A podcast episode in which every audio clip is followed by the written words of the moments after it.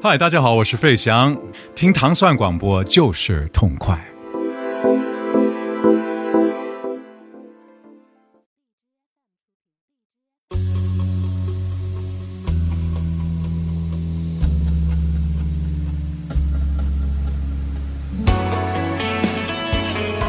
欢迎大家收听《糖蒜爱音乐之音乐人心头好》。大家周五早上好，我是蒂梦。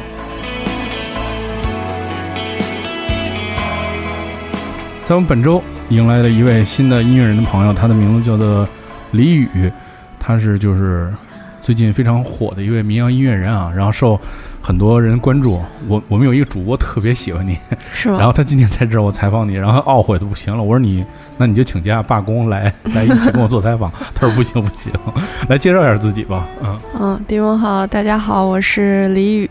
嗯，可以先说说这首就是之前发的这首歌吧。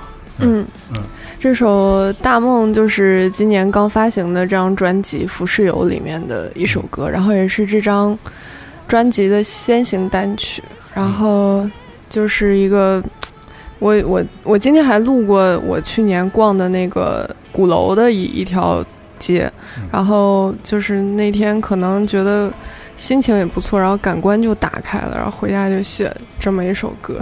嗯，你有？那你有没有想到，就是说，在这个这首歌上线的时候，一下就受到那么好的这种反响？我其实对反响跟就是大家反馈或者对反馈这些东西，我接收的有点慢。一般都是工作人员聊天的时候跟我说，然后我平时不太我，因为我实在是不知道外界对我的评价是什么样的，所以一有人说。哎，我知道你，我喜欢你的时候，我就是有点懵。嗯，那你觉得这首歌里面你最引以为傲的是哪个部分呢？我觉得就是编曲。编曲，嗯，虽然编曲不是我做的，但是我也参与了一些想法。但是我觉得很神奇，就是 能能正好吻合了，嗯，吻合了我的想法。我们先来听听李宇的这首《大梦》。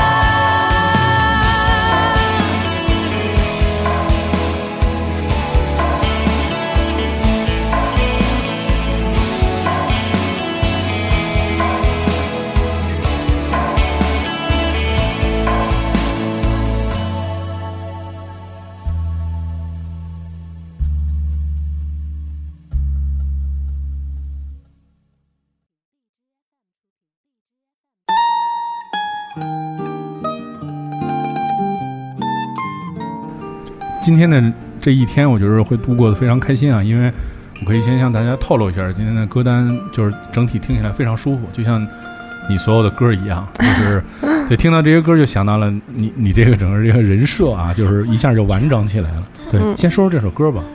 这首歌就是我从小就特别喜欢的一首歌，嗯觉得特别，因为我我我我主要是喜欢歌词，嗯嗯，小的时候我问妈妈，我长大以后会成为什么样的人，然后妈妈说你别急，长大你就知道了，就大概就是这种。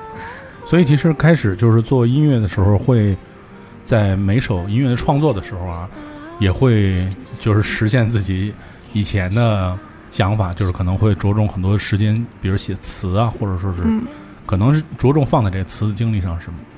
嗯，我是觉得应该是成长的累积吧。就是如果过程当中确实有这种感受的话，有一个机会自然而然的就写出来了，还是要积累。嗯所以其实我们其实很少在节目就是逼的逼音乐人说，比如有一个歌怎么创作，其实没怎么创作，可能真的是积累，或者你可能走大街上忽然有一个感觉就写出来了。嗯但我觉得就是说，其实很多人喜欢你，我觉得可能一方面可能是就是说音乐本身不错，或者说嗓音不错，或者说外形，但是我觉得这个可能确实也像你说的一样，可能这其实也是一累积的过程。就从你嗯开始创作第一首歌的时候，一直到现在发了这个专辑，我觉得这这过程当中，这每首歌其实是不是都是应该是付出了，其实一样的，因为对你来说，你也不不是看重别人去怎么说嘛，主要还是嗯看重你自己，就是自己的想法最真实，去创作这些音乐，是不是？其实都是应该是一样的。对对对对，就是因为成长嘛，它就是一个人生而为人的一个本能，就是没有人说啊，我我从写第一首歌开始到我人生的最后一首歌，我都希望它留在一个状态，但是它的初衷可能不会变，人就是这样的一个人嘛，就是作品是你的影射，但是它的传达方式还有它。各种各样的内容可能会一直更新，然后会一直随着人的成长而成长，但是呃都是好事儿吧？我觉得。嗯我们先来听听这首叫做《Quis La s e l a 是一个、应该是一个老非常经典的老的爵士的对对对曲。。然后这个版本是手岛葵唱的。嗯，我们来听听这个。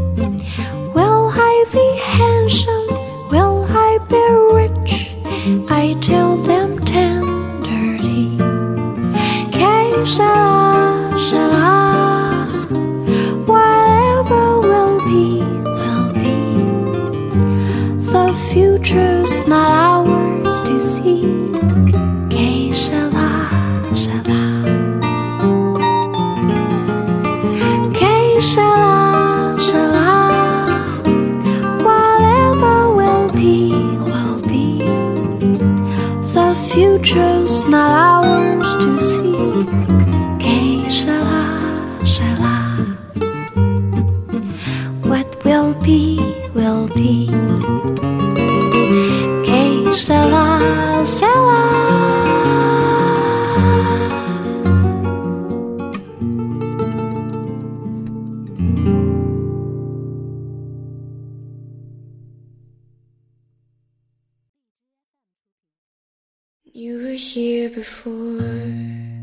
实我发现你你唱的，就是你所有喜欢的歌啊，就就反正就我听来，就是很多也是在那个唱的那个点上特别吸引人，就本身是声音，对嗯，就是你你先可以给大家推荐推荐这首歌吧，我觉着，呃，这首歌其实也是一首老歌，这是 Radiohead 的一个很有名的，对嗯。一首歌。然后这首歌是一个，好像这个版本是一个印尼籍的一个女歌手翻唱的，然后还是一个不一很不一样，就是不一样的版本。但是可能就是我自己也比较喜欢的这个版本。然后我是觉得。就经典嘛，它总有经典的理由。就是无论你怎么翻唱它，怎么听它，任何时候听它，它都觉得它都让我舒服。就是我睡不着的时候就听它，嗯，嗯。所以其实，在开始就在刚开始创作的时候，大概是一个什么样的过程？就比如说，从开始就是在没有创作音乐之前，小时候可能就会听很多这样类似这样的音乐，嗯后来才决定可能自己想去写一写，尝尝试一下或者怎么样。嗯，我觉得人的就是眼睛是会越看越越看世界越大的。就像小的时候，我可能听一些卡带，那些都是当下华语最流行的一些音乐，什么林俊杰啊、周杰伦，但他们确实对我也有很大的影影响。对，即使就是现在人不喜欢提起主流，嗯但是我觉得主流对我的影响很大。嗯然后慢慢的越长看的世界越大，越开始听非主流的东西，嗯就是我觉得它就是一个共同递进的过程。所以说这些过程也对我的创作产生了影响，从希望被大家听到，到唱给这个世界，到唱给自己，然后至于最后会出来什么样子，也是一个递进的过程。嗯但是我觉得在，其实我们在跟每个音乐人聊起都是，我觉得特别是在中国啊，没有人能逃过，就是从一开始生下来就是流行音乐对于每个人的影响，嗯就是他的比如说他的气质，还有他的唱腔，还有很多一些回忆的东西。即使你以后在创作完全不一样风格的音乐的时候，其实你总会想起这些东西。所以这嗯其实去为什么也说这些音乐是经典？我觉得在就是在你的音乐里面，可能虽然你从一个非常怎么说，像你说非常非常宽泛的一个范围做到现在做做自己，或者甚至不知道以后会做什么。嗯，但是我觉得其实那个呃审美的定势，其实也是从小已经都养成了，对就是去去喜欢这种旋律的东西啊，或者是或者是就是一些非常经典的元素这里面吧。对，嗯这我觉得其实也挺重要的。嗯，是嗯，所以其实以前说采访好多音乐人说过，比如说他从小说听，嗯，听一什么特酷的音乐人，这那都是骗人的。我小时候完全不知道 这些音乐大家其实基本上都是听流行音乐，就是但是其实确实在对于每个就是那个年代八九十十年代，在我觉得在两千年以前的，就是流行音乐其实还挺有代表性，嗯，就是它所有的那个细节做的也确实是很是很好，并不是说，像现在是要就是说要比如说就靠销量或者是嗯。一些口水歌那样，其实还还到不了口水歌那个对对对。程度。我们就是得承认，我们曾经确确实实的被他们打动过。嗯。嗯。我们现在听到的是来自一位印尼歌手叫 Daniela 翻唱的这首来自 Radiohead 的一张专辑当中的这首名曲《Creep》。 makes me cry. When you were here before, couldn't look you in the eye. You look like an angel.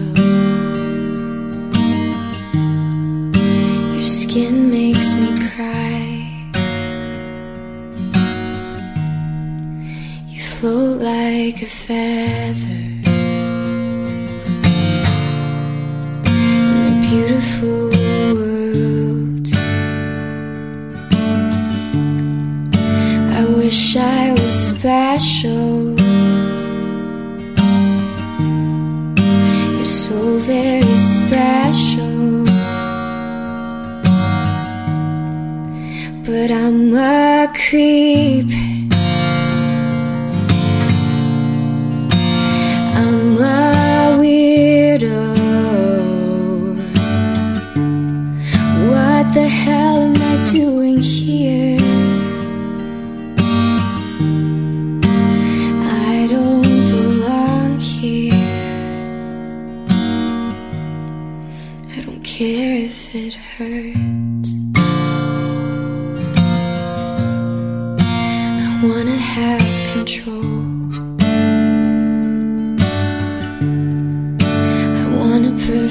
goodbye.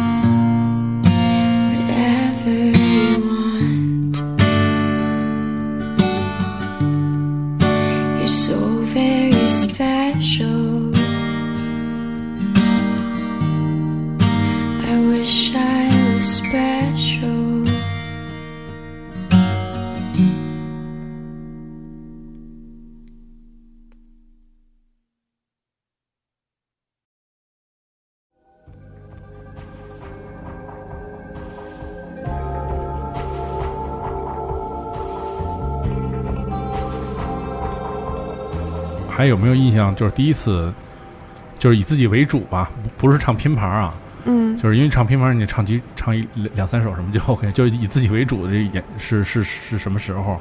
大概第一次吗？对对对对，嗯，就是去年在上海的时候，嗯第一场我人生当中的第一场巡演的第一站，嗯嗯，当时心情是怎么样？有点神奇，说不上来嗯，好像也没有特别开心，就好像很平静的演完了这一场。嗯其实是不是有时候是有有些人是当就是压力到达一定的那个等级的时候，其实好像就是就释然了。你是不是有点这种心态？也不会说特别紧张，像像像，比如像以前临考或者怎么样那种、嗯特别紧张状态。你看，就是好像你说就这么，就是好像觉得挺一般的，平常就过去了这个感觉。应该我说，应该说是那会儿之前，我不是参加一个比赛嘛，嗯因为比赛那种，我的性格就是起伏比较小，嗯但是再小的人在比赛的那个环境下，还是会有一些起伏的压力。嗯对，嗯从那个高压的环境下一出来，我就觉得什么事儿都不算事儿。就是这种演出，喜欢的都是来，就是听你歌的都是喜欢你的人，没有人在下面说你要不要淘汰，要不要晋级，嗯。你唱的好不好，你的创作怎么样，就大家一起享受的过程，就是只有开心的份儿。嗯，所以其实作为就是像这样的近近些年来，就其实挺多这种比赛，我觉着确实对于很多就是这个年代的音乐人，确实是一种锻炼。嗯我觉得甚至其实对很多老的音乐人也是一种历练。嗯，就以前可能也没有这种压力，嗯现在就可能是因为一个比赛来自各方面压力，会会让大家重视也好，或者说可能就是精神会特别紧张，导嗯导致一些负面的情绪啊，或者不高兴，或者有的人就哭了，或者有人是生病。嗯对，其实这个这个还压力确实是可以，就是我觉得一般人是没有办法想象的。嗯嗯，，对，就是一个过程吧，都是嗯财富、经历。嗯所以这次其实就挺轻松的，对于做这场演出，所有的对，但是因为这场还有不一样的地方，就是这不是专辑刚发第一这张专辑的第一次演出，还是觉得有一点点期待，期待更多一点。嗯哼，嗯，那你期待是大家对每首音乐的那种看法和反应是是跟你内心是一样的，还是期待什么？我期待当时的氛围吧，就是有一种老朋友聚会的感觉，可能嗯还会来一些新朋友。嗯嗯，反正就是很期待。对我们那主持人叫齐老师嘛，齐老师让我跟你说说他已经买了 一号的票，他一定要去看。大喊一声：“我是老七。对对对，特别激动。刚才跟我说发微信的时候特别激动，语言语之中。嗯我们呃说说这首歌吧。”啊嗯嗯，这不是对，其实我也有注意到，就是在这张专辑当中，就是它的内容很多，呃，编曲的方式和对就是音乐理解又不像上一张了，其实加了很多新的那种音乐元素吧，就可以嗯谈谈这张专辑的就是制作。对，呃，其实这张专辑制作在第一张专辑的制作当中，应该有一些显现了，就是预兆。嗯那也不是一个有意为之的东西，而是可能它就是潜在于我的某些，呃，就是潜在的一些东西。嗯然后在这张专辑体现的更透彻一些。嗯，比如说大家一开始可能就认为我是一个什么样的人，我应该是一个什么样的人，但是我觉得自然最重要。就是如果以后创作发现自己更多面相，接受它，然后把它给大家看，也挺好的。嗯，但我觉得这个年代可能是是一个，就其实我以前也不怎么说这词儿，但是很多人现在讲究人设嘛，嗯就是给你那个你你你在第刚一出刚一出来的时候，嗯就给大家一个定式人设。嗯其实很多人是为了保证就是自己一个特别好的这种形象，他可能不太去愿意做，嗯，就是更多的那种改变。而且我觉得对于你来讲，就是你刚的声音刚一出来的时候，其实大家对这人很认同，嗯就是你做了很多，就是其实像你刚才说的是，是从最宽泛的音乐里面，在更多的做自我，想做自己的。嗯想做的内容。其实这个过程当中也是要看大家的一个耐受力。当然，肯定没有什么耐心的人就离开了，嗯但是就真正喜欢音乐的人，其实还是会留在这里。这里，嗯但是我觉得就是说，你听到的也是在音乐当中是有一种改变，就可能可能对你来说是呃，你你管这叫预示吧。嗯，但我觉得就是在这音乐当中，其实还是多了很多这种新的元素，是是有很多这样转变的。对，嗯嗯对，就是呃，肯定有代价嘛。任何事情你是，就好像说，比如说《蝴蝶雨》这首歌，嗯听起来就带刺儿，嗯内容也带刺儿嗯，但是你只喜欢我，就是凡是过眼云烟。你印象当中的一蓑烟雨应平，一蓑烟雨任平生，就是我一旦脱离了大家预设的那个人设之外，就接受不了的话，就慢走，嗯就只能慢走。然后如果说你还觉得花花世界愿意去接纳更多不同的话，然后再欢迎你回来。对这点上确实就是，他已经就是你的音乐已经脱离那个流行音乐的那些就是限制什么呀？其实流行音乐其实就会有很多这样的限制，或者说考虑嗯更多这些因素嘛。嗯但是其实我觉得正是因为，就是你看整个就是中国的音乐的那个感觉也是，嗯，以前大家遵守一些法则或者规则或者那种编曲的方式结构去做音乐，然后你就能成功。但是这两年看流行音乐没开始听了，越来越多的人改做做自己，嗯做独立音乐，但是这些音乐都细，不管它是带刺儿的，还是说它是它是更温暖的，但是它代表了每个人的气质，会能有更多人去真心去去去关注这个，嗯而不是听一个罐头的音乐。对对对对，我们现在听到这个专辑当中这首歌的名字叫做《蝴蝶鱼》。嗯嗯。说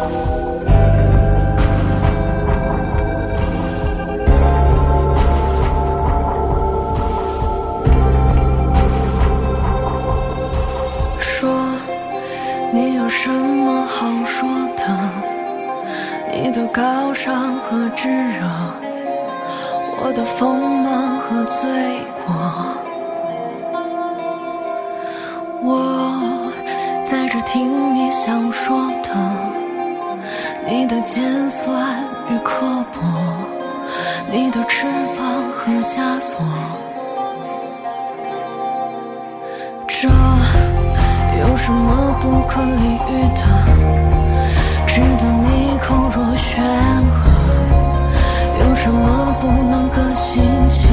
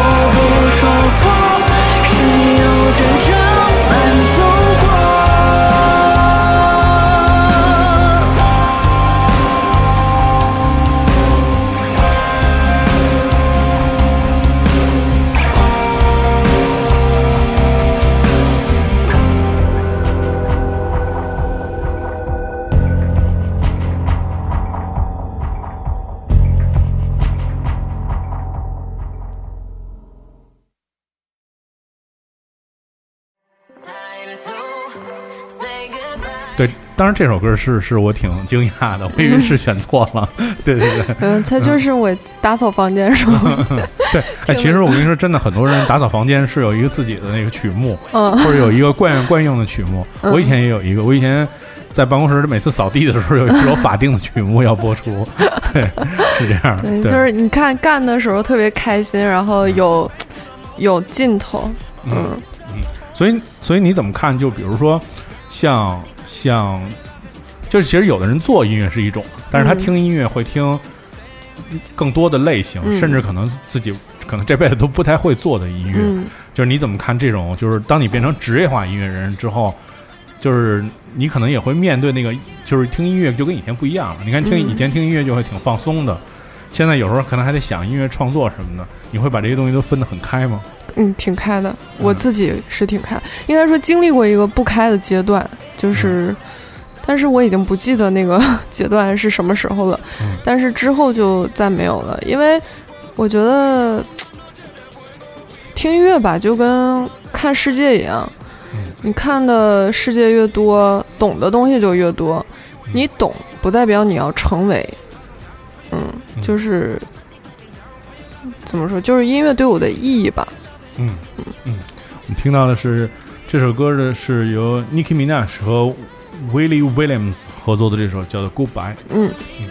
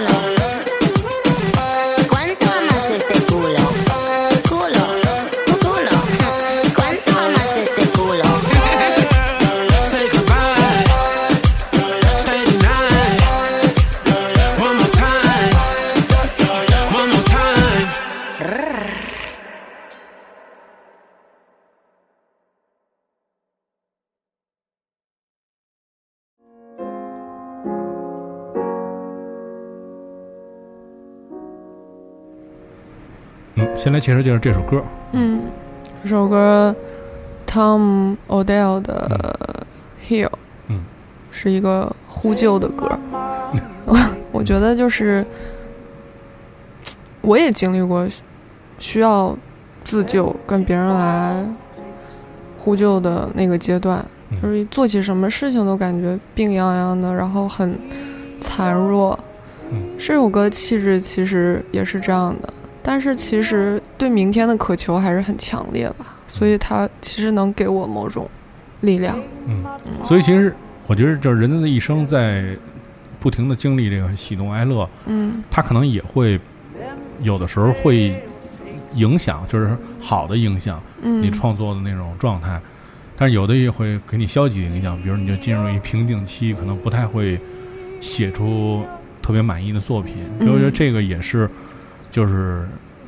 就是这种情感啊，或者什么这种人生这种跌宕起伏，对音乐本身的这种影响，嗯，就是而且它会特别是会一个特别感性的一个过程，是不是是一个很还是说就比如说你做音乐就会是一个特感性的过程，还是说你你也可以特别理性？其实很多音乐人就是他在写有很多音乐之后，他其实有时候就特别理性了。比如说，比如说你像，比如你的音乐，比如像蝴蝶鱼，嗯有些人可能会特别喜欢，然后他就会给你，首先他会给你一个人设，就说嗯哎，你是在你是一个什么什么样的人，然后你在一什么什么状态写出这样一个歌，但其实你可能就是完全没有这样，可能就每天哪天早上起来就写了这个，就所以所以你觉得你是是现在更多的其实还是靠用感性的方式来创作，还是说理性的？嗯，我其实是比较感性的，我性格就挺感性的。嗯对，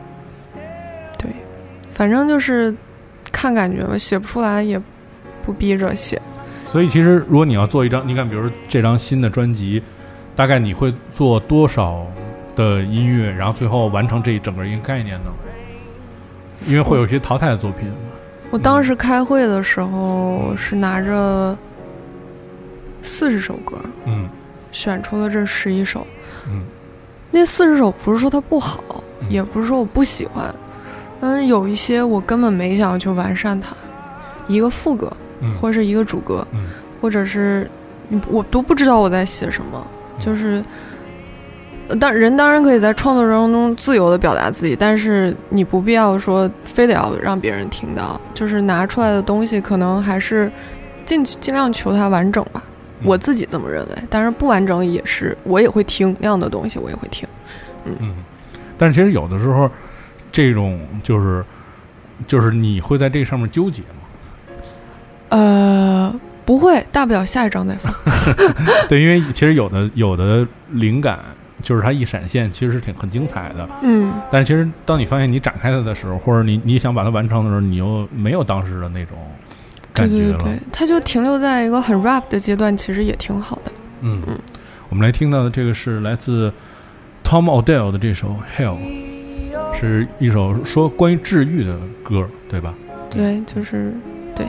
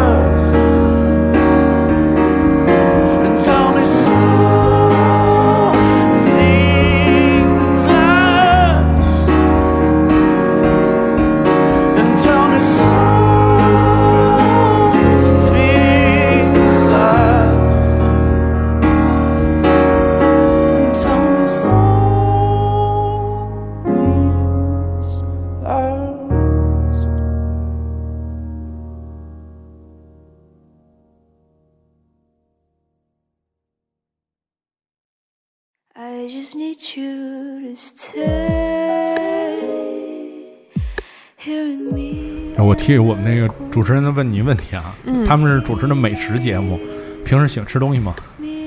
我嗯吃啊，嗯，我简直就是饕餮。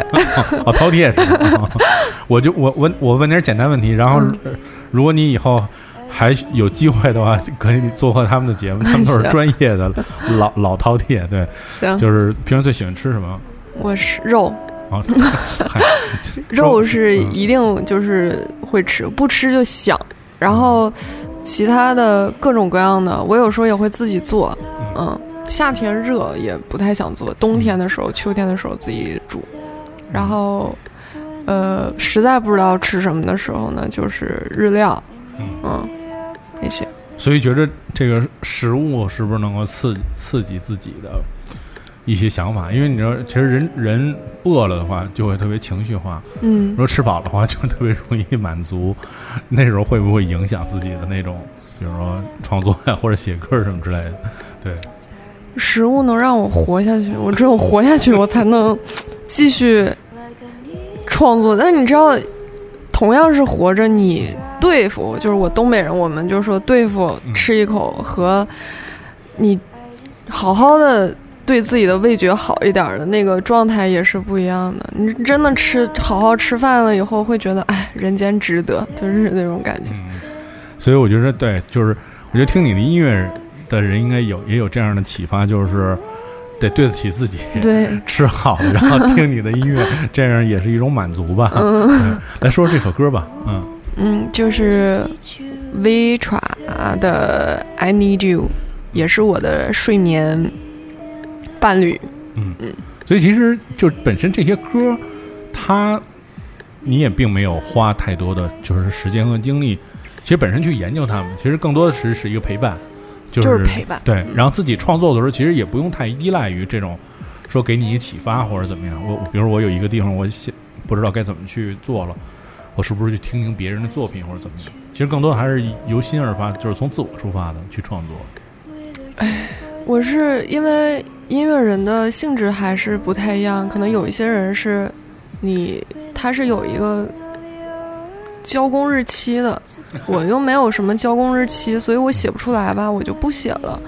所以说，如果我说我又没有人逼我，我自己逼自己，我写不出来，我还得去参考一下别人，嗯就是然后非得把这块儿写出来，那我首先我就很累了。嗯所以音乐对我来说，我有的时候就是你根本就不知道它叫什么名儿，我就给它放在那儿，然后我可能在吃饭，我可能在看书，或者就只是发呆、睡觉，然后或者就是刷个划个手机，然后它就是一个存在在这儿的那儿的东西。嗯就突突然对零零四号作品产生了新的想法，然后就继续下去了，继续写下去了。对对，对我们听到的是来自 Richard 的这首《I Need You》。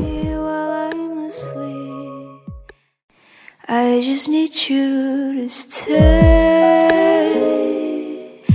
here in me in the cold night to heal me in the time I doubt even just your voice. If it's you, then all okay. I just need your presence. I just need you to hug me with your deep voice around my ears to hold my hands with the sound of your words to calm me down when an angel starts to build. I need your presence. The smile of you appears in my head when the evening comes. A melody of sad and flowers, drawing them to tide. I need you like I need my blue. And when it strikes at twelve, I cry to you. I just need you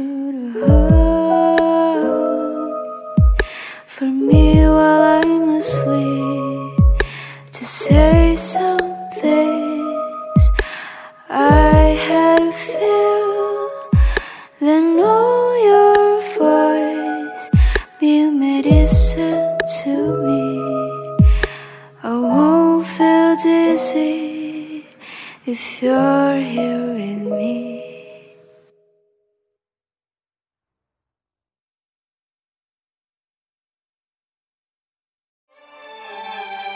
然后我们在你的歌单当中听到一首非常熟悉的歌曲，来先介绍介绍这首歌。嗯这是我特别喜欢的这支乐队的一首歌，嗯，有一种就是那种那个年代创作出来的东西一击即中这个年代出生的我，就是小山羊皮乐队的《Everything Will Flow》，哦嗯，所以你。其实你觉得它最吸引你的地方是是什么？就是一下击中你的部分是什么？前奏 一下就把我抓住了，嗯就是感觉就飘着吧，飞起来了。嗯，开车的时候可以听，所以其实很很多时候就是说你也是比较 怎么说呢？就他的那个一下就那个情绪化的那个感觉，嗯一下就就扑面而来。嗯，他不是像那种好多音乐，它含蓄铺垫，一点点嗯走，那情绪就很大块儿的那种，对对对，很直。接。嗯，这个这种，对，所以所以自己做音乐人会不会学？就我觉得这这种情绪化、这种表达方式啊，其实我觉得还是挺值得学学习的。嗯就是你是含情脉脉，还是直截了当的表达你在每个音乐当中的想法？嗯，对，其实你就像我觉得像像大梦，其实就是嗯前面可能前几秒钟吧，可能嗯大家不明白你要干什么，然后一下就啪就出来了对对。对，就是很像就是一个湖，然后呢要下雨，刚开始雨滴可能是一下一下，就是一个一个的激起一些涟漪，然后突然就倾盆大雨这样。哎，其实说到这个，就是说，我们我们又说到这回到这个现场的这个问题啊，就是一般你演现场，你是你喜欢不不喜欢跟大家互动，还是那种就是自己唱唱那首谢谢大家，然后下一首歌是什么？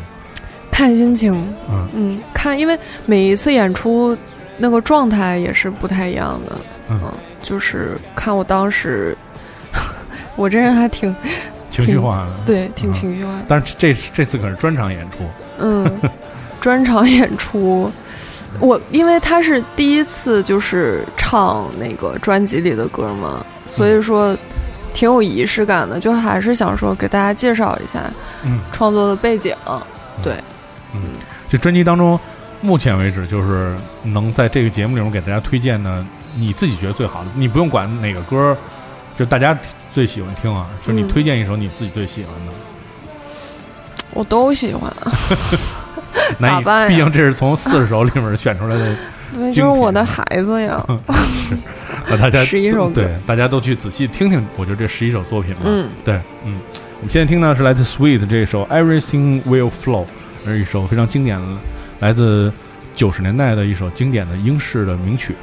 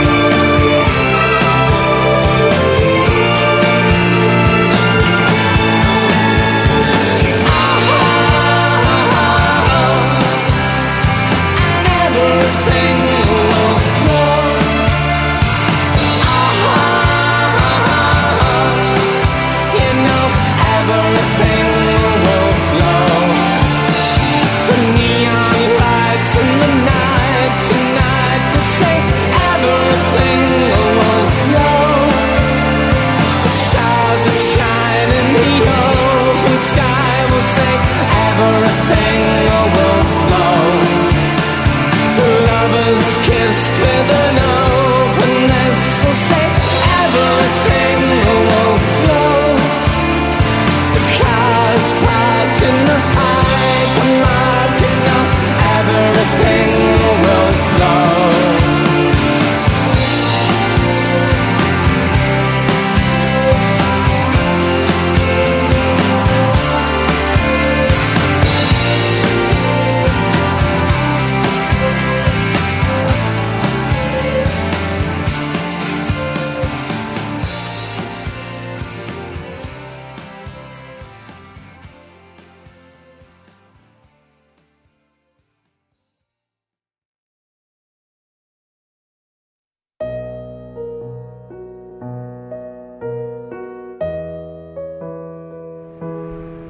在今天节目的最后，我们听到的也是来自李宇的这张新专辑《浮世游》当中的这首歌曲，叫做《私人》。嗯。嗯，私人，来介绍介绍这首歌。最后，私人就是那个人的意思。嗯。嗯，然后觉得人爱一个人的时候吧，我是指真的爱，不是说合适，嗯。然后在一起，是你真的去全身心爱一个人的时候，就是看不见明天的，但你还是很想沿着他的轨迹往前走，所以就是像小美人鱼那样嘛，就是我可能用声音去换一条腿，但是最后可能还是走向衰亡这段关系和感情。嗯但我这么说可能就是理性了一点儿，主要是那个过程。当你得知自己爱一个人，愿意不顾一切的过程，所以这首歌写的就是那样的状态。嗯所以其实这个十一首曲目和过去的音乐，都会在这次的这个演出当中，所有的全都演唱一遍。对这张专辑所有的歌会唱，然后之前那张专辑可能会选几首大家相对比较熟悉的作品。嗯，所以大家也可以关注一下这个这个怎么说，叫做一拍即合的一场演出啊，嗯，就是非常轻易就决定了，然后大家也非常有福，在九月一号的时候，在愚公移山能够参与李宇这个新的专辑的，应该是首唱会，嗯，对吧？对。其其实我觉得上一张专辑更有意思一点，因为上一专辑那名字我读了好久，啊，就是一般那个好像有点像绕口令似的，是吗？就是我还没试过。就是于于于里啊，于理言无，嗯 对，就是因为你你看到那字儿的时候，你就会想别的，就是想别的念法或者怎么样。嗯，所以我觉得在每张专辑的每首歌和每首细节里面，又也倾注了音乐人所有的心思和细节啊。可以仔细听听这个专辑当中十一首歌吧，嗯，就是在各大音乐平台上也都有。嗯，对你去体会一下这个四十选十一的这种怎么说呢？这种心头好的这种状态吧。嗯，对，非常感谢李宇今天做客糖蒜广播，也希望在今后的这个音乐的上面能有更多的人去追随你，去喜欢你。谢谢嗯谢谢迪梦，好，我们下期节目再见。拜拜。